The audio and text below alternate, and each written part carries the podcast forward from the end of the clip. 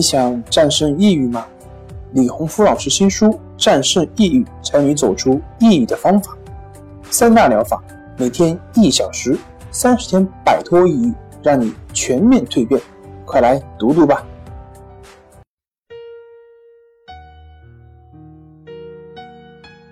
病友的深夜独白，你能看到自己的影子。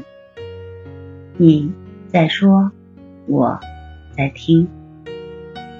如果你想和我聊聊你的故事，请添加微信 s u 九九一二三四五六七八九。大家好，欢迎来到重塑心灵，我是心理咨询师曹春霞。今天我们来聊一聊，两个人感情好。一定要讲究门当户对吗？娇娇是家里的独生女，从小就被父母捧在手心里宠爱着。父母都是那种高学历、高收入人群，在北京有好几套房子，并且是位置很好的那种。在娇娇前二十几年的生命中，从来都不知道什么是生活的艰辛。买衣服都是进专柜，不用比较价格，只要自己喜欢就可以买回家。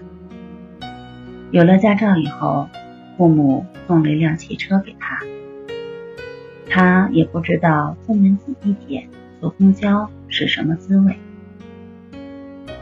直到他遇到一个让他心动的男友小北。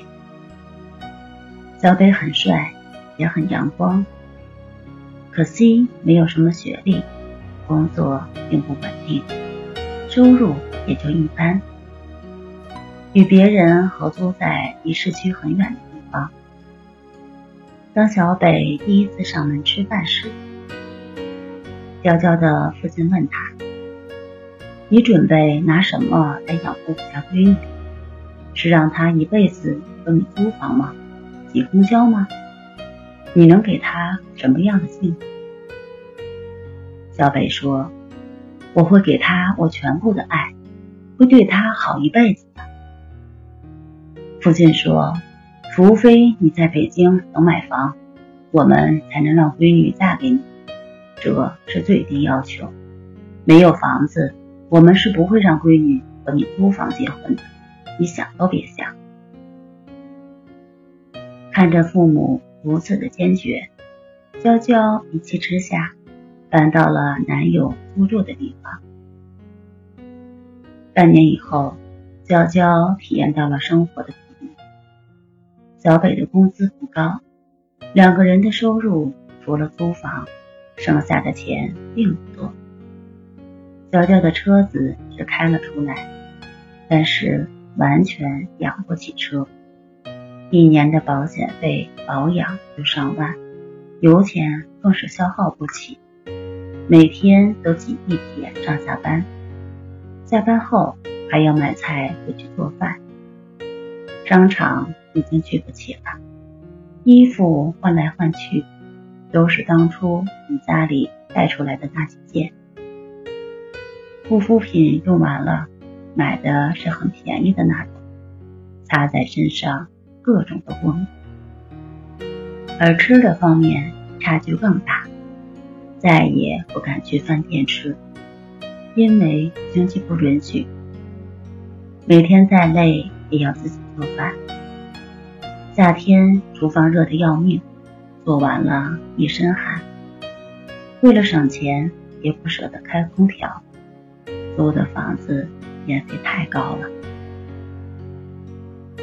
就是这样一个从来不知道愁滋味的姑娘，被生活磨得没有了大小姐的交情，学会了砍价，学会了斤斤计较。虽然小北还和以前一样对自己很好，讲一些笑话让自己开心，但有时小娇也觉得生活似乎还缺了点什么。一天，最好的朋友约娇娇吃饭，问他有什么打算。娇娇说：“小北人不错，对自己很好，不会像别的男人那么花心。自己想回家，把户口本偷偷拿出来，把结婚证领了。”好友问他：“那你真的想好了吗？以后你们有了孩子？”